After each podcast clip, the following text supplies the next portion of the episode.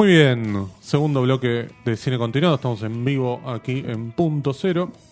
Y ahora sí tenemos la compañía de Mariano González Hachi. ¿Cómo estás, Mariano?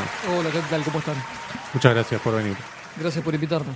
Bueno, fundaste Cuarto Menguante, que es una editorial de libros de cine exclusivamente. Estábamos charlando un poco antes de salir al aire, que no hay demasiado.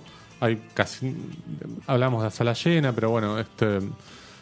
¿Cómo es esto de fundar una editorial que solamente se dedica a publicar libros de cine? Ya fundar una editorial es como toda una proeza. Hacerlo sobre un solo tema, me imagino que sube un poco más el nivel, ¿no? Es complicado, es complicado, pero bueno, al mismo tiempo me da muchas satisfacciones, ¿no? O sea, cuando los lectores este, me escriben o veo que el libro se venden y circulan y demás, es, bueno, eh, me da mucha alegría. Claro. Este, bueno, el primer libro que editaron fue mm, el de Matías Horta sobre John Carpenter. Justamente un autor que no teníamos, me parece, hace 10 años cuando salió la primera edición, no teníamos mucho material en español sobre él, ¿no? No, en realidad hay muy poco material. De hecho, ahora mismo hay muy poco material. Hay un libro, algún libro español por ahí, este, pero acá en Argentina, bueno, no había absolutamente nada. Y de hecho es el primer libro en, en Latinoamérica. Eh, cuando yo lo saqué, me, costó creer que era el primero realmente en América Latina, pero investigando, investigando, me di cuenta que, que realmente era así, bueno, y me tuve que convencer. Llamativo, digo, porque creo que acá, en, por lo menos en Argentina y Uruguay, es un director este amado, digo. Yo creo que si llegara a venir Carpenter con la banda, tiene que tocar en un estadio, para mí.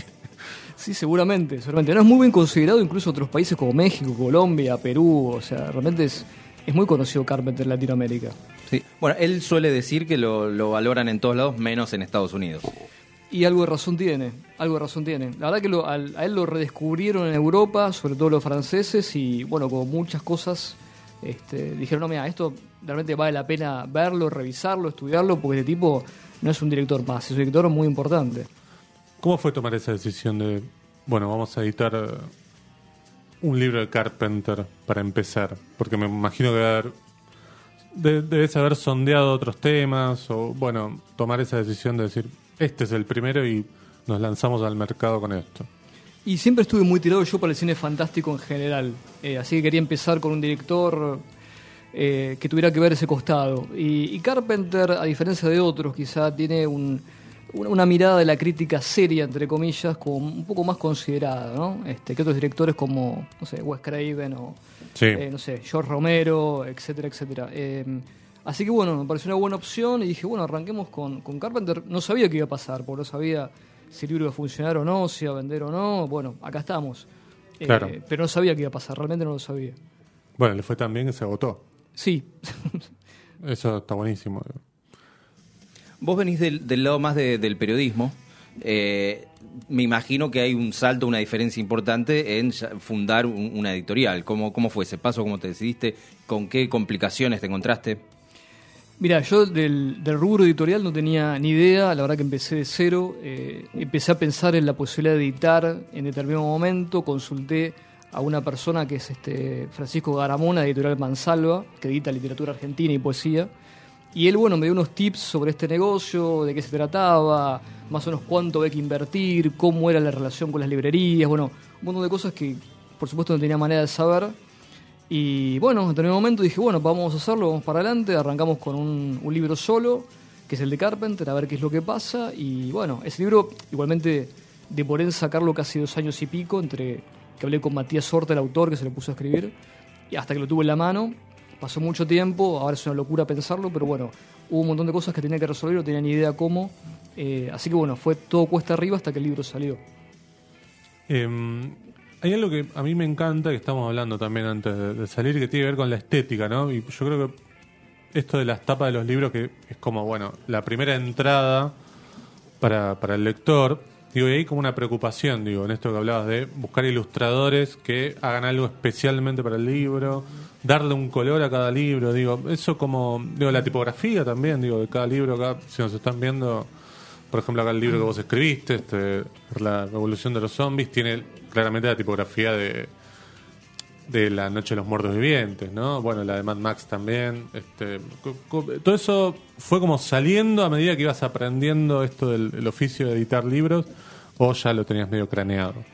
No, no, fue todo surgiendo de a poquito. La verdad que yo, con respecto a la tapa y la estética de los libros, recibo mucha ayuda de, de- quiero nombrarla Ana Tapia Sazot, que es mi diseñadora, que es la que todo el tiempo me está tirando ideas y está, me está mejorando ideas que se me ocurren a mí este, para hacerlas viables y para que quede mucho mejor de, de lo que en principio a mí se me ocurre. ¿no? Este, realmente la, la visión de un diseñador es, es muy importante a nivel editorial como para pensar en un libro más allá del contenido, que sea un libro objeto, que sea un libro lindo de ver, para regalar, para tenerlo en la biblioteca. Claro. Sí.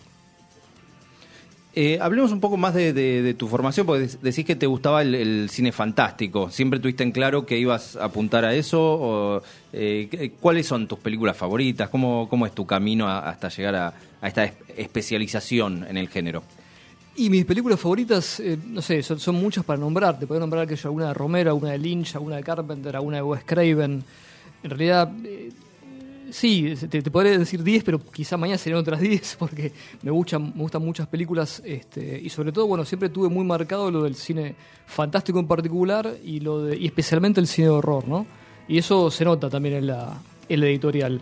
Eh, por supuesto que el cine de horror se agota también en una cantidad de libros este, hay, hay cosas que, que yo no me animo a editar por una cuestión de que necesito que el libro se venda como para seguir editando. Entonces hay cosas de nicho que no me animo a editar, eh, acá en Argentina por lo menos. eh, y entonces, bueno, este, de alguna manera también extiendo un poco el, el horizonte de, de interés del editorial, eh, como el caso de Lynch, por ejemplo, que no es necesariamente horror, ¿no es cierto? Claro. O el caso de Mad Max, eh, en el caso de Cronenberg, bueno, que tiene mucha ciencia ficción y demás. Sí, pero están tan cerca, tocan de cerca. Sí, sí, están sí. cerca, están dentro de un mismo universo, digamos, este, no, no es que es Kurosawa y Bergman, ¿no es cierto? Claro, claro. Este, mm, bueno, vos te lanzaste a escribir uno también. Sí, ¿Cómo yo- fue tomar esa decisión? Y la decisión la tomé en pandemia. Eh, bueno, Es increíble como muchas buenas decisiones se tomaron en pandemia. Es, es genial. No, de verdad digo, porque acá este, hemos tenido invitados, invitadas que... Por parte que- de la gente. Claro, no digo, este... No, porque dicen, no, esto lo pensé en pandemia, el guion lo escribí cuando, no sé, justo el, el mismo día que se anunció la cuarentena empecé a escribir, qué sé yo, no sé. Digo, dentro de un... de, de tiempos de incertidumbre, porque todo el mundo pensaba, bueno, son dos semanas, bueno, es un mes, y al final fue mucho más. Por eso digo, este, nada, ¿cómo, cómo fue eso de decir, bueno, voy a lanzar mi libro ahora? Y la cuarentena, claro, como vos decís, es un periodo donde todos, todo se desaceleró, eh, digamos, el, ritmo de vida de todos este, se frenó de golpe y eso, bueno, te, tuvo que haber disparado algo, a veces quizá algo positivo o algo negativo, no sé, en mi caso este, se tradujo en, en poderme escribir un libro, en, en meterle para adelante, bueno, y terminarlo, sobre todo viendo que el- los tiempos de, de la cuarentena se iban extendiendo. Y, Claro. y bueno, hay otras actividades que yo no podía desarrollar, entonces eh, yo no quería desperdiciar el tiempo, quería usarlo en algo en concreto. Y bueno, salió, salió el libro este. Eh, así que bueno, es un hijo de la pandemia de alguna manera. Bien. Y, mm, ¿Te encontraste con algo que quizás, eh, digamos, lo- llegaste a eso investigando o escribiste lo que ya tenías en tu cabeza o ya tenías una estructura pensada? No, no, me puse a hacer un trabajo de investigación bastante, bastante arduo. Este, había comprado libros este, eh, extranjeros que se habían escrito sobre el tema. Me puse a ver las películas de Romero de nuevo muchas veces porque había algunas que las había visto hace 20 años, 30 Claro. años y bueno, por supuesto tenía un recuerdo muy diferente. La- uno no se puede fiar de la memoria, este, porque a veces vos recordás algo, estás convencido que algo de determinada manera, lo volvés a ver y te sorprendés y decís, no, esto no, en realidad no, no era así. Eh, así que bueno, primero tuve un trabajo de investigación, reunir mucho material y después, bueno, ordenar el material, decir qué es importante, qué no, y finalmente poderme escribir, que es la parte más, este, más complicada de todo, ¿no? Claro. Y volviendo a ver esas películas, ¿encontraste, ¿te encontraste una mirada distinta sobre ellas o tus pensamientos fueron más o menos parecidos a los que surgieron cuando los viste por primera vez? ¿Viste eso que está bueno de volver a ver las películas? Quizás cambia un poco. El que cambia es uno. Claro, exacto. Cambia uno de sus circunstancias, por supuesto. Exactamente, sí, sí, tal cual, tal cual. Sí, hay películas que yo había visto, por ejemplo, en televisión, en, en una trasnoche de cable, por ejemplo, que nunca vi en el cine, eh, y las había visto, por ejemplo, dobladas o cortadas.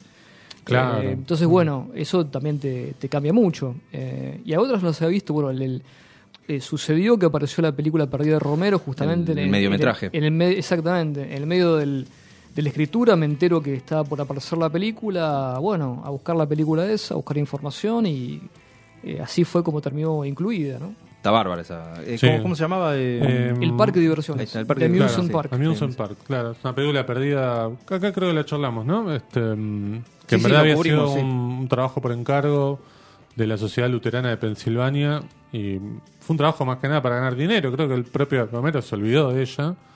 Y creo que su, su viuda después este, hizo como toda una campaña para, para encontrarla. Porque creo que habían encontrado una copia de un festival, una cosa así. Este, y después, bueno, Shudder, que es esta plataforma que acá no llega a Argentina, la, la compró para distribuirla, ¿no? Em, hay algo también que me parece muy interesante en esto de editar libros de cine, que es eh, el feedback con el público. Digo, ¿qué, qué, qué es lo que te llega a vos? Digo, teniendo en cuenta que vos te encargás de vender tus propios libros, digo, o los libros que editas vos. ¿Cómo, cómo es eso? Que, que- que está bueno que no sucede quizás con editoriales más grandes, ¿no? No, en editoriales más grandes es imposible. Imagínate que ocuparse de cada persona que te llama sería, Claro. sería imposible. En el caso de editoriales chiquitas como la mía, eh, bueno, vos sos el tipo un hombre orquesta, te ocupás de todo. O sea, sos el gran organizador de una serie de, de cosas que bueno que tienen que suceder y que terminan en, en el libro. Y después, bueno, la parte de venta, que es la parte posterior a la edición, eh, me- la gente se comunica directamente a través del Instagram o a través de Facebook y bueno, te preguntan cosas, yo, yo mismo respondo. Eh, no dejo un mensaje sin responder. Creo que es muy importante, digamos, el atender a, a cada cliente o cada potencial cliente que te llama y dar una respuesta concreta a lo que está preguntando, ¿no? Sí, Co- sí, cosa sí. que es imposible de una editorial grande. Sí. Eh, hablaste antes de, la pandemia y observo que los lanzamientos son cada vez eh, más frecuentes. Es como que se va creciendo el, proyecto. ¿Cómo, cómo, lo, ¿Cómo lo viste vos eso? Sí, la, la, la pandemia me frenó, como me frenó a todo el mundo. Yo saqué un solo libro ese año, el del 2020, que fue el, libro de Darío Argento. eh, y lo pude sacar porque estaba escrito, ¿no? Básicamente. Y bueno, ahora la idea es, tomar un poco más de velocidad. El 21 fue un año raro, no fue un año pandemia, fue un año que no fue normal. Este año, digamos que fue el primer año normal, digamos, Sí. más, más allá de alguna que otra cosa. Y la idea es eh, sacar más libros por año. Entonces, bueno, eh, estoy, estoy haciendo los planes como para tener un libro más seguido, ¿no es cierto? No haya tanta distancia entre un libro y otro. Claro. Te preguntaba antes de salir al aire por cómo habías llegado a Guillermo el Toro, que hizo el prólogo de tu libro. Me, decí- me dijiste que es una historia larga, así que Es una historia tenés larga. tiempo acá para contarlo. Yo, desde, desde el libro de Carpenter, que el prólogo lo hizo Israel Caetano, que la verdad fue muy súper amable en, en- en poderse escribir y, mandarlos el prólogo, eh, bueno, quedó, quedó como la costumbre de encontrar una persona interesante como para que haga el prólogo cada vez. Y en el caso de Romero, yo arranqué contactándome con actores que habían trabajado con él, como el caso, no sé, de John Amplas o de, de Martin o Lori Cardil. Eh, y mm, lo cierto es que ninguno me, me respondió. O sea, ninguno me, me, me llegó al apunte. Eh, y bueno, o sea, o sea, actores, digamos, que laburaron exclusivamente con Romero y después capaz que no hicieron nada en 20 años. Claro, claro. Eh, hoy por hoy se puede contactar a prácticamente cualquier persona por Twitter, por Instagram. Bueno, no tuve ninguna respuesta. Eh, y en determinado momento, un, un amigo, Leandro Balbuena, lo quiero nombrar, que hace una revista llamada Cine Fantástico y Bizarro, que lamentablemente no sale más. Ah, sí, es Sí, verdad, sí. verdad, verdad. Eh, me pasó el dato de que eh, Del Toro estaba en Los Ángeles, estaba filmando una versión de Pinocho, media siniestra, y, y él tenía contacto de Del Toro. Entonces, este, bueno, le habló de mí, le dijo que era de Argentina, que está escribiendo un libro de Romero, y Del Toro es muy fanático de Romero. De hecho, hay un, video que seguramente lo vieron en YouTube, donde están los dos sentados en un sofá hablando de todo el cine de Romero, eh, que es súper interesante. Y, y bueno, Del Toro tuvo la, la increíble amabilidad de escribir un prólogo a una persona que no conocía, de una editorial que por supuesto no conocía, eh, de un país seguramente donde nunca estuvo, este, sin tener este, conciencia de que si el libro iba a salir o no, porque yo, o sea, podía ser un delirante que decía, sí, voy a sacar un libro de Romero y... eh, y bueno, y el tipo hizo un alto en, la grabación, o encontró un momento de tu tiempo para sentarse, escribir y, y mandármelo. Entonces, bueno, Buenísimo. eh, la verdad que me, me- me sentí muy agradecido y este bueno eh, todavía me acuerdo del día de la, la sorpresa que encendí la computadora y me encontré con el mail del toro ahí, ¿no? Impresionante, sí. He escuchado muy buenas historias y parecidas a la que vos contabas con Del Toro, de ser un tipo que si ve algo que le gusta o le interesa, este, aporta o ayuda este, o colabora, digamos, a que eso se haga. De hecho, bueno, Andy Muschietti, a partir del corto que le hizo Mamá, lo vio Del Toro y Del Toro como que le, dio un espaldarazo para, para poder hacer su primera película. Em, pero Del Toro me parece que está como me- medio en el mismo, en el mismo nivel de Tarantino, de que si hay algo que le interesa y tiene ganas de escribir o de hablar, creo que este, Sí, se copa, digamos. sí, sí, claro, No, no- me parece que está, eh, son de esas pocas personas que están dentro de la industria que, que, que- que no es que están viendo a ver quién me escribe. Digo, si, si es interesante, yo ayudo y colaboro. Digo, me parece que tienen como ese tipo de generosidad. Eh, la verdad que es genial. Este, sí, eso también te iba a decir, digo, lo de que cada libro como que tiene también ese, ese extra de que los prólogos eh, están escritos por personas súper interesantes, digo, que también le dan como una suerte de legitimidad, si se quiere, ¿no? Este, más allá de que los libros están buenísimos, digo, pero este, digo, si escribió del toro puede ver a alguien, esto tiene que estar bueno, digamos, ¿no? Este, así que, bueno, nada, preguntarte No, si, Sí. ¿sabés si, si le llegó a- después una- preguntar. una- alguna copia? Porque eh, Carpenter Sí, mostró que tenía su libro. Carpenter se lo mandamos y sacó la foto. Del toro, no, del toro te- tengo que mandar el libro, la verdad que no se lo mandé to- todavía. Este no, no quedé con él, este, porque tengo que hablar con, bueno, con, con Leandro, pero, pero tendría que mandárselo. Estamos Este, quedando mal ahí. Sí, sí, la verdad que sí, la verdad que sí, sí, sí, sí. Pero Sí, bueno, por- bueno, tengan en cuenta que fue en pandemia, todo Claro, complicado. claro, o sea. Ahora no tengo excusa, tendría que mandárselo, sí. Este, claro, porque para quienes no saben, Carpenter se sacó una foto con el libro de Matías Horta este, y salió publicado por todos lados y la verdad es que genial, digo. Este, sobre todo porque ahí tenemos un personaje que no es como probablemente el más fácil para acceder. Y además lo que vos nos contabas es que lo hizo de motus propio. Sí, sí, no, realmente, o sea, un tipazo. Un tipazo porque también no tenía ninguna este, ninguna obligación de sacarse ninguna foto ni, ni nada. Este, aparte, imagínate que te escribe alguien de, Argentina, o sea, ¿me entendés? O sea, Claro, no lo puede ni señalar con el mapa. eh, claro, claro, o sea, el tipo quizá ni, ni sepa Claro. dónde estamos, este, quizá no, capaz que, pero, pero bueno, eh, y bueno, sacó la foto y la, la mandó, o sea, tomó un, un minuto de su tiempo y este, nos hizo ese, ese favor. Eh, así bueno, eso fue otra gran sorpresa. Eh, sí, o sea, la, la verdad es que la editorial todo el tiempo me está dando sorpresas este, interesantes con respecto a, a personas que yo ni siquiera me imaginaba que podía contactar en, en, en determinado momento, ¿no? Y eso está, está muy bueno.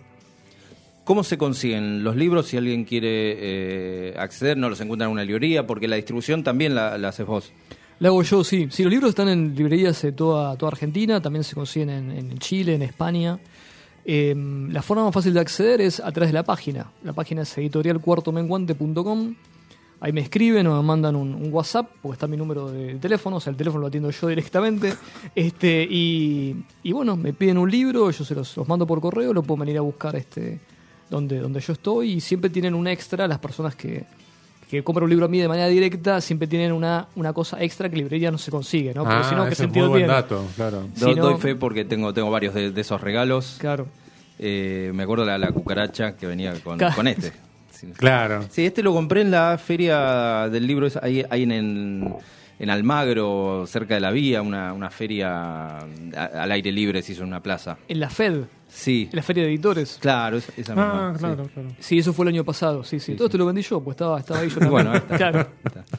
Este, mm, no, además lo, lo interesante que tiene esto es que en general cuando nos llegan los libros en español, en castellano de España, siempre salen mucho más caros, digo.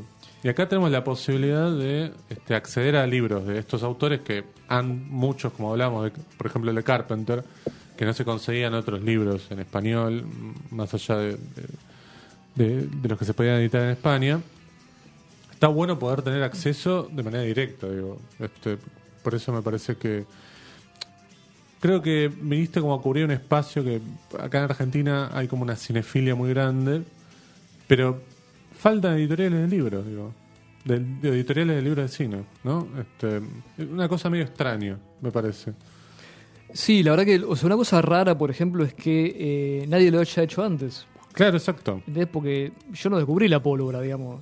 O sea, Claro, claro. eh, y los libros que hay editados acá en Argentina de cine, por lo general, y no sé por qué tampoco, suelen ser sobre el cine argentino. Suelen tener como una, una mirada así. eh, hay libros, muchos libros editados acá en Argentina. Sí. Eh, y suelen ser sobre todo directores o películas argentinas o temas eh, relacionados con el cine, no sé, como guion, por ejemplo. Eh, pero es como que nadie, nadie se anima a abordar así directores de culto que, que son populares, que todo, casi todo el mundo le gustan y que, bueno, este, la, la prueba está en que los, los libros este, se, se venden, se venden bien. Claro, y aparte, digo, tener libros escritos, no digo en, en argentino, pero sí con, con, digamos, un libro que vos decís, bueno, este lo escribió un autor argentino. Exactamente, sí. Aparte, bueno, vos, si ves los libros, todos tienen las, las películas, aparece el título de estreno acá en Argentina, junto con el título original, Claro, exacto. que es lo que no tenés en libros españoles. Además de, bueno, del, del- los libros no tienen igual argentinismos o términos coloquiales. No, no, no, pero... pero, está escrito, se nota que está escrito Claro. por un argentino, ¿no es cierto? Claro, exacto. Eso te iba a decir. Lo de los títulos está, digamos, el enigma de otro mundo, ¿no? Es que aparece, no sé, la, no, en España no sé cómo le pusieron. No, hasta que llegó su hora, por ejemplo. Claro. Si te dicen Claro, esa película, claro. ¿la conocen? Sí, este, como es, este, las una- naves del oeste. Claro. Este, sí, o la jungla de cristal. digo, La muerte sí. tenía un precio. Claro. Este, o Joque Noche para después de hora. Este, em, bueno, hablamos un poco también de qué es lo que se viene y vos decías de editar libros con mayor frecuencia. Em, hay autores que vos decís, bueno, con autores no de que de los libros, sino directores, que vos digas, che, este nos, nos la estaríamos jugando si editamos un libro de este. Este, Un, un Lucio Fulci ahí. Claro. pero me parece que es una época en la que, algo que también hablamos antes del de aire, que hay directores que por lo menos hoy están teniendo como por lo menos cierto reconocimiento que hace algunos años no tenían. Por ejemplo, un libro de Lu- Lucio Fulci sería impresionante. Sobre todo porque es el padre de un montón de todas estas cosas también, ¿no? Del slasher, digo. Eh, pero bueno, Mario Baba también. ¿A vos qué te gustaría editar, por ejemplo? Bueno, un- uno de los dos que nombraste viene. No- Bien, no, te- no te bien. puedo decir cuál, porque, Está bien. pero, pero Bien, viene. Pero, pero Bien es, que nombre otro. es italiano. esa Italiano la es. pista. Es Claro. italiano, es italiano, Claro. es italiano. Bueno, ya está el de Argento también igual. Está el de Argento, sí, sí, sí. Este, sí, o sea, a ver, la, la- lo, lo más difícil para de preguntarte como editor es qué editar, justamente. Claro, eso. Porque vos tenés un abanico de posibilidades que es enorme, pero al mismo tiempo tenés que pensar algo que realmente, bueno, la gente esté esperando y tenga ganas de leer. Y, y vos, por supuesto, no, no, no tenés idea, vos no sabes cuántos fans de Romero hay en Argentina. O sea, ¿cuántos son? ¿20.000, 100.000, 50.000? Eh, ¿Cuántos de ellos comprarían un libro? Porque puede ser gente que le, le encanta el cine, pero no, no tiene ganas de leer sobre el cine. Entonces, bueno, siempre eso es una incógnita. Y, y eso, bueno, vos lo, lo manejás eh, instintivamente, digamos. Eh, a veces me, me pasó, me pasó de, gente capaz que escribe un libro muy interesante sobre un autor que yo creo que no se va a vender. Y, y es un libro que yo compraría, quizá como, como lector compraría, pero como editor no me animo a editar. Claro, Eh, eso es interesante, ¿no? Tener que hacer como la, la división desde qué perspectiva te parás. Porque Exactamente. no sos ya solamente un lector, sino sos un editor. Este, debe ser difícil esa decisión, digo, de tomar. Porque por ahí te llega un libro, como vos decís, bien escrito, está bueno. Esto de que es un libro que yo compraría, pero no me puedo lanzar a editarlo. Es así, interesante. eso. es así, es así. Este, y aparte, bueno, el tema vos puedes cambiar mil cosas del libro. El, el tema que elegiste no puedes cambiar. O sea, el libro sale de la calle y si no funciona, no funciona. Es así de simple. Entonces, bueno, ahí es, es como el, el- el momento, momento crucial, ¿no? Decir lanzarte con este director, con este, este tema. Sí. Sabemos que el de John Carpenter está agotado. Puede ser que se venga una, una reedición, una ampliación, algo así. Va a haber, va a haber una reedición, estamos trabajando con Matías Horta, que es el autor, una edición ampliada, este, corregida, con más páginas, va a tener mucho más texto, eh, y bueno, va a ser un libro que va a quedar mucho mejor que el, que el primero, ¿no es cierto? Que fue la, la- mi primera experiencia como editor y también la primera experiencia de Matías como, como escritor. Claro. Eh, eh, digamos, bueno, como, como todo debut, no, no, no fue, no fue perfecto, este, pero bueno, había que hacer dar ese primer paso y, y bueno, llegar hasta, llegar hasta acá que tenemos la posibilidad de la, de la revancha, ¿no? La revancha editorial. Doy fe que es el de los que más piden, ¿eh?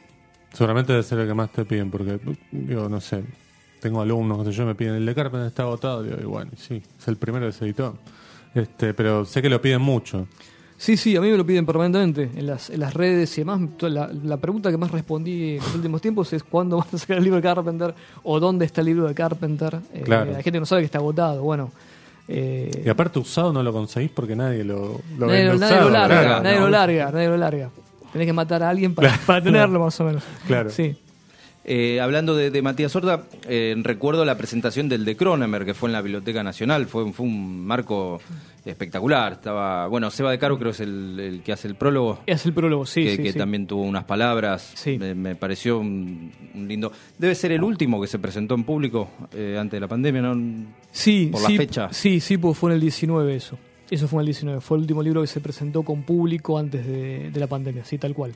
En la Biblioteca Nacional. Pero bueno, tremendo marco porque Sí, estuvo Qué muy mejor bueno. lugar, digo, ¿no? Sí, no, no, estuvo muy, muy bueno. La verdad que aparte fue mucho público. eh, creo que salió muy lindo todo. Y eh, bueno, este, también, este, siempre. eh, a veces vos encontrás la, la persona indicada que te abre una puerta determinada y te dice, bueno, si. En este caso, Damián Vives, que era este, la persona que me. que lo quiero nombrar porque falleció hace poco. Este, y bueno, la verdad que súper agradecido también. Sí. Bueno, este, nos has traído un libro para sortear entre todos los oyentes, ahí lo estamos mostrando, que es Máscaras, Machetes y Masacres, historia del slasher, ¿no? Un género que tiene mucho para contar y me parece que acá además este, tener- está escrito de la mano de alguien que sabe, ¿no?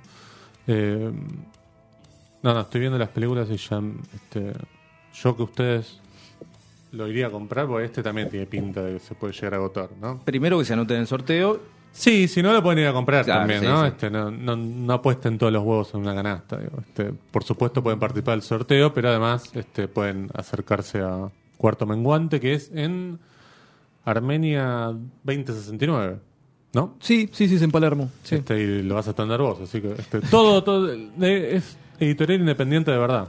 No es solamente un título. Viste que hay muchos que No, se ponen independiente y No, no, esto es en serio, esto es en serio. Claro, claro. Sí. Bueno, Mariano, te agradecemos un montón por, por haber venido, por tu tiempo y por traernos este ejemplar muy bonito de- del último libro de tu editorial.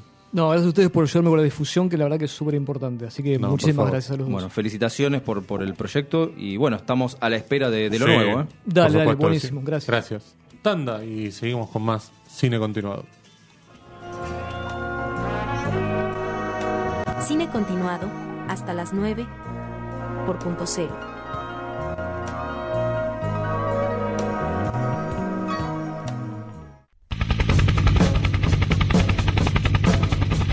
Y ahora, en cine continuado.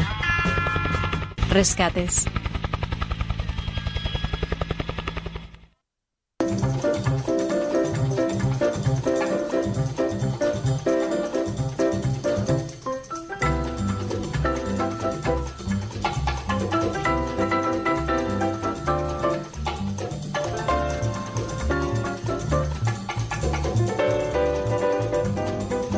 Muy bien, tercer y último bloque de cine continuado.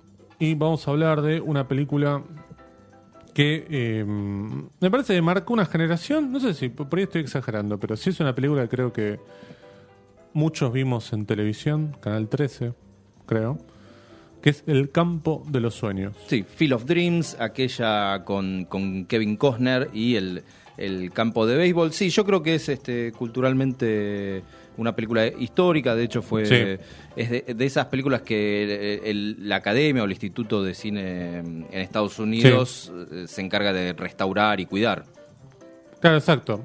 Hay una... mm, Cada año la Biblioteca del Congreso de los Estados Unidos Claro, guarda algunas ellos- películas dentro de... Ellos no tienen instituto, pero No, claro. Pero es como preservan parte de la cultura, entonces ahí entran algunas películas que tienen alguna importancia histórica o que tienen alguna importancia también cultural. Digo, no necesariamente tiene que ser una película este, sobre algún hecho verídico de la historia de Estados Unidos. ¿Qué sé yo? Creo que hasta Tiburón está. sí, me parece. sí, Así sí, que, esas están claro. sí. Bueno, la película está dirigida por un director medio ignoto, se llama Phil Alden eh, Robinson, que no hizo mucho. Y esto creo que es una característica de las películas de las que siempre hablamos acá en esta sección, porque siempre son estos directores, digo, directores que hicieron esta muy buena película y después no hicieron nada más. Digo, me acuerdo del director de Mi Primo Vini, este, no me acuerdo cuál otra, pero siempre es como, un- nunca es que sale un Scorsese acá, porque por supuesto son películas quizás un poco menos vistas, pero no menos interesantes que otras películas canónicas, ¿no? Y que vale la pena vol- volver a ver. Eh, en este caso, mm, eh, tiene un argumento, a ver, voy, voy a tratar de ver, explicarlo, sí, porque te- hasta, hasta el género de, Sí. de la película creo que caería más en, en realismo mágico. mm, Es probable, sí. Sí, porque hay como un elemento sobrenatural. Fantástico, sí. fantástico más Sí, que sí, sobrenatural, sí. Em, bueno, está esta mm, pareja, una, una familia eh, que en Iowa. en Iowa viven en, en bien, bien rural. Claro, tienen- una granja de eh, maíz, digamos, ¿no? Claro, tienen un campo pequeño y les está yendo bastante mal en, en lo económico. Eh, en algún momento, en medio de, de los maizales, se mete este personaje de, de Kevin Costner, porque escucha como, como unos rumores, unas voces, Sí. Y hay como una señal de que tiene que construir un estadio de béisbol, un, un campo Exacto. de béisbol, más que... eh, sin entender bien el propósito. Sí, el personaje que se le aparece él es Showless Show, interpretado nada menos que por el querido Ray Liotta, que se fue la semana pasada. Este, mm, por eso también un poquito la traemos, porque creo que no es suficiente lo, lo que hicimos la semana pasada en cuanto a homenaje a este actor, porque nos dio mucho. Sí, no, no le hicimos justicia porque fue una... La noticia fue... Sí, fue unas horas antes. Sí, tal cual. Pero mm, esta es esta además es una película previa a Buenos Muchachos. Porque él Sí, se da a conocer como Buenos joven, Muchachos y sí. acá eh, un año antes de Buenos Muchachos y un par de años después de eh, Something Wild, que son como las dos primeras películas de él. Igual acá es un papel más chiquito. Eh, está James Earl Jones también. Eh, claro, sí, que es eh, más conocido como la voz de Darth Vader. eh, Sí. Y este es el último papel en el cine de Bar Lancaster. Claro, Bart Lancaster que bastante lejos llegó, hay que Sí, decir. eh, muchos de estos, Ray Liotta, eh, interpretan beisbolistas que existieron en la vida Claro, real. quizás esas son referencias que nos dejan afuera, pero es, es como si aparecerían Sí.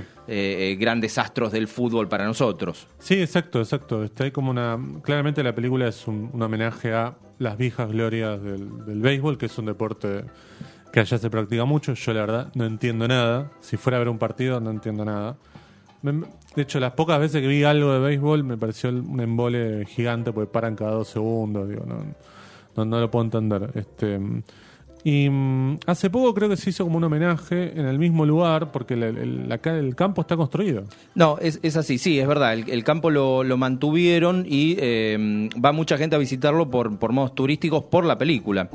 Eh, la AFA de- del béisbol de allá, no sé cómo. La Major League of Baseball, algo así, la MLB. Ahí sí. está. Eh, organizaron un partido que se iba, o se- creo que se dice Sí, partido. se jugó, se jugó. Eh, no, no, se iba a jugar en pandemia, no se pudo, Ah, se postergó, claro. pero bueno, finalmente Sí, sí, tuvo sí. su lugar. Sí, y, estuvo Kevin Costner. Claro, exacto. Y Kevin Costner que apareció desde eh, los pastizales ahí, de los Sí. maizales, Exacto. eh, retomando un poco su personaje. Se Eh, puede ver en YouTube esto. Sí, sí, está, sí, sí. está bueno. Kevin Costner había hecho eh, unos años antes otra película sobre un beisbolista, así que estaban en duda si iba a aceptar o no, pero eh, porque no era la primera opción para... mm, Perdón, ¿cuál era esa película? ¿La Bella y el Campeón? Creo que sí, ¿no? eh, creo que sí. Sí, porque Con es una Susan historia Sarandon, romántica. Sí, sí. esa misma. Sí, sí, Sí. sí, sí. Eh, la primera opción para, para el protagónico era Tom Hanks. Ah, sí, también podría haber dado. Pero me Sí. parece que Kevin Costner es más, de, más del deporte. Bueno, Quedó porque- medio encasillado después. Sí, porque después hizo también eh, Por Amor al Juego, la de Sam Raimi. Claro. Que también es, eh, ah, sí, sí, sí, es verdad. Que otro- de- de- después hizo una de golf también. La de golf no la vi. Don Johnson. Estamos ca- cada vez más aburrido el deporte. Sí, Después de esto viene el Shenga, ¿viste? Una película sobre el Shenga. Este, después hizo una fútbol americano, eh, Draft Day creo que se llamaba. Este, que él era como una especie de, de esto. Era, era como un thriller durante la. Bueno, nos tenemos que poner a explicar el deporte de Estados Unidos, pero no importa. Este, Draft Day está bueno. Em, sí, claro, Kevin Costner después quedó medio encasillado como un, actor de- para, para cualquier deporte, este, sobre todo el béisbol. Em, es también la época dorada, si se quiere, de Kevin Costner. Y Porque- él ya había hecho Los Intocables, Claro. es decir, Elliot Ness, y creo que todavía no había llegado Robin Hood. Claro, es eh, posterior. un año antes todavía de eh, Danza con Lobos, una película de- después que se estrenó no la vio nadie, porque... ¿Cuándo fue la última vez que viste Danza con Lobos? Danza con Lobos le gana Eh, el, el Oscar la, volvimos a ver con Avatar. Claro, es el mismo argumento. Que también es el mismo de Flecha Rota, eh, una película con James Claro. Stewart, un, un western, es la misma premisa. Eh, pero sí, es verdad. Es como que hizo mucho ruido en aquel entonces. Claro, Pensemos que le ganó a Buenos Muchachos Sí. el Oscar. Buenos Muchachos, una vez por año capaz que la ves, o ves por lo menos que, que la dan por la tele o algo. Este, Pero es verdad que Kevin Costner le, le gusta mucho el, el western. eh, ha abordado varias veces Sí. eh, películas eh, por ahí no tan clásicas dentro del western. Por ejemplo, White Earp me parece que es un intento más, Sí. más serio de- de- del género. Después, bueno, Danza con Lobos, que, que es más, más dramática. Eh, Después hizo una más, que para mí es muy buena, del 2000 y pico. eh, ¿Es la que está Robert Duvall? Sí. Sí. Esa es muy buena. Open Range. Sí, acá no me acuerdo, estaba tratando de pensar el título Pero se local. en cines. Sí, sí, yo la vi en el Sí. cine, es espectacular. Sí, sí, estaba, muy bien. Era muy Es- clásica, pero- Está eh, el mexicano eh, sí, eh, es con Diego Luna. Diego Luna. Este, sí, si no era él, era Gael García Sí, Bernal. uno de pero, ellos, no este, quise decir cuál porque no me acordaba cuál. Eh, pero acá- bueno, también eh, Sí. no, sus, sus eh, abordajes de la ciencia ficción, eh, exitosos o no, tienen que ver con el western, me parece, ¿no? El, el, eh, The Postman y, y sí, Waterworld. es- Vos sabés que la vi hace no tanto de Postman, porque no la había visto nunca y este, había hecho bien en no, no verla nunca. Muy complicada esa película. Este, eh, dura como tres horas, es una, una cosa este, ba- bastante inentendible. Sí, esa es la época la de la que hace Waterworld también. Sin embargo, sabes que estuve revisando datos y, y Waterworld, que fue una de las películas más caras de, de la Sí. historia, en, en su momento fue la más cara. eh, termina recuperando la, la inversión ¿Ah, sí? a, a- Ah, a largo plazo, pero bueno, eh, Claro, no fue suficiente. Claro, sí, no, no, quizás querían otro tipo de, de impacto más inmediato que, que no tuvieron. Sí, Waterworld es Mad Max en el agua. Un intento Sí, de, sí, de algo Mad así, Max sí. en el agua. No, pero es un embole, Waterworld, qué sé yo. Pero esta película es una gran película, El campo de los sueños. Este, como decía, en la época del VHS se veía muchísimo en televisión y era como esas películas que, por lo menos cuando yo la vi por primera vez, decía, che, ¿esto qué es? Y me, me había llamado la atención, más allá de que el deporte el del béisbol acá en Argentina medio que pasa por el costado, ¿no? No, pero se puede traspolar a cómo nosotros no- nos vinculamos con el fútbol. Me parece que en, Sí, es verdad. en- en ese sentido se nota que hay eh, muchísima pasión y, y amor por ese deporte. Hay, hay mu- mucha nostalgia de, Sí. de evocar a esas grandes figuras. Y bueno, eh, la, la historia también es muy interesante porque él tiene un tema que resolver con su padre, con, Claro. con el que se vinculaba a través de- del deporte. Y bueno, este, este campo que él construye tiene, tiene algo que ver. A su vez me, me acuerdo que los personajes, él, él y la esposa, eran algo así como ex hippies o, o que en Sí. su juventud habían sido eh, algo contestatarios Claro. y bueno, por eso tenían problemas también en, en el colegio donde iban los Claro, hijos, porque claro, creo que, mm, si mal no recuerdo, querían prohibir a un autor de, del- Sí. de los cuales... eh, que- creo el, el autor no es James Earl Jones. Sí, que hace de Que- Terence claro, Mann, que después claro. Lo, claro, ahí está, que después lo van a lo van a buscar a, su casa. Eh, otra cosa que leí es que el, este James Earl Jones es el eh, casteado porque eh, él, él es más bien grandote Sí. y, y lo tienen que de algún modo secuestrar y era bastante gracioso, grotesco como secuestrar a una persona que es más grande que vos. Claro, exacto, exacto. Este, es cierto. Sí, me acuerdo de él en Conan el Bárbaro. creo Claro, sí, sí, Claro, sí, el, el- el malo. villano. Claro. Quiero volver sobre lo que dijiste que es el fútbol en Argentina. Digo, no tenemos buenas películas de fútbol. No, no, hay de- poco y nada. De, no. de hecho, en el, en el mundo no hay buenas películas de fútbol. Porque Eh, siempre tenemos que caer en Escape a la Victoria, que la verdad. No, bueno, no es de. No es buena, ¿eh? No, no, para nada. No, eh, yo siempre rescato. Hay una trilogía que se llama Gol, son películas Sí, británicas. sí, sí, sí. Yo vi la uno nada más. La 1 y la 2 también, la, la 3 decae un poco. Es la historia de, de un jugador de- mexicano Sí. que en realidad de chico cruza la frontera de los Estados Unidos Sí. y va a jugar a, a Inglaterra y, Sí. y- y triunfa en el Real Madrid. Bueno, primero en Inglaterra, después en el, en el Real Madrid. Eh, que están muy bien, ¿eh? Pero bueno, es el fútbol de allá, de Europa. Claro, pero vos viste que hay películas de fútbol americano acá, por ejemplo, el fútbol americano no pasa nada, pero son buenas, o por lo menos uno este, la- las puede seguir. pero creo que hay algo con el fútbol De- como de long deporte. yard, por claro, por ejemplo la de Oliver Stone, que a mí me gusta, que es esto un domingo cualquiera. Sí. Em, pero el fútbol... Eh, Hay hay, un una problema que, con el deporte para mí. hay una que me gusta mucho a mí, pero el, el fútbol es como de costado. Nuevamente es una historia Sí. de amor que es eh, Fever Pitch Ah, con sí. eh, Colin Firth. Es, Sí. es, eh, nada menos, no era tan conocido, está bastante Sí. joven en ese momento. No confundir con la remake norteamericana, que está Claro, Drew Barrymore. Sí, no, pero sobre fútbol americano sobre Exactamente. béisbol, no sí, sé. sí, no sé por qué no la vi, pero eh, la, la original, que es británica, está, está muy bien. Sí, este, es verdad, es verdad. Y pero- muestra mucho de, de fútbol del lado del hincha. Claro.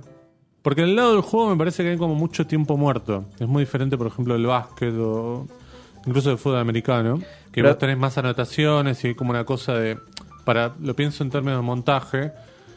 Es muy difícil, me parece, el fútbol. Pero, pero además, claro, en, términos de puesta en escena, necesitas llenar un estadio. Bueno, eh, quizás ahora se pueda disimular con, con algún efecto, pero no, no creo que sea lo mismo. Claro, pero es muy difícil filmar el fútbol, las acciones de- de- concretas de los partidos. Sí, porque parecen falsas. Claro, exacto, pero viste que no, va, no sé, a mí no me pasa eso con el básquet, digo, miro básquet, pero miro este, los- las películas de básquet, este, y nada, compro, digo, por más que vos digas, che, esto está, El fútbol o yo. claro, esa un no la vi. Bueno. no sé cuánto habrá de fútbol ahí, pero, este, O de bueno, cine. o de cine, claro, muy bien. Yo creo que con eso nos tenemos que ir. Eh, Parece, cerramos ¿no? así, Sí, porque sí, seguimos chata. Este, bueno, muchas gracias a todos por habernos acompañado. Este, nos tienen que seguir por este, nuestras cuentas de Instagram porque ahí vamos a estar anunciando cómo ustedes se pueden hacer de este muy lindo libro que nos trajo Mariano. Máscaras, machetes y masacres. La historia del slasher, ¿sí? Sobre todo, hay algo que me quedó, este, que es que mm, es como un muy buen material también para de consulta, digo, además de, ¿no? Porque está bueno este, tenerlo. Sí, digo. son, son libros que no es que lo leíste y ya está Claro, como, como no, una no. novela, sino que eh, cuando volvés a ver una de Claro. estas pelis, decís, ah, a ver, y te llevas algún Eso detalle. está bueno porque es como para contradecir un poco para los que dicen, no, está todo en internet. No, no está todo en internet. Hay cosas que están escritas, están publicadas en papel y se consiguen así nada más. Así que por eso creo que también un poco del éxito de, de, de estos libros está en eso, digo, de la curiosidad por ir a buscar lo que no está donde todo el mundo cree que están todas las cosas. Bueno, listo. No me voy a extender mucho más. Muchas gracias, Morena, por operar. Gracias, Martín. Muchas Y- gracias. Nos vemos entonces el jueves que viene. Claro, acá, como todos los jueves, en punto cero a las 20 en punto. Y el sábado el especial de punto cero desde las 13. ¿eh? Los esperamos, vamos a estar todos en vivo. Gracias a Dios.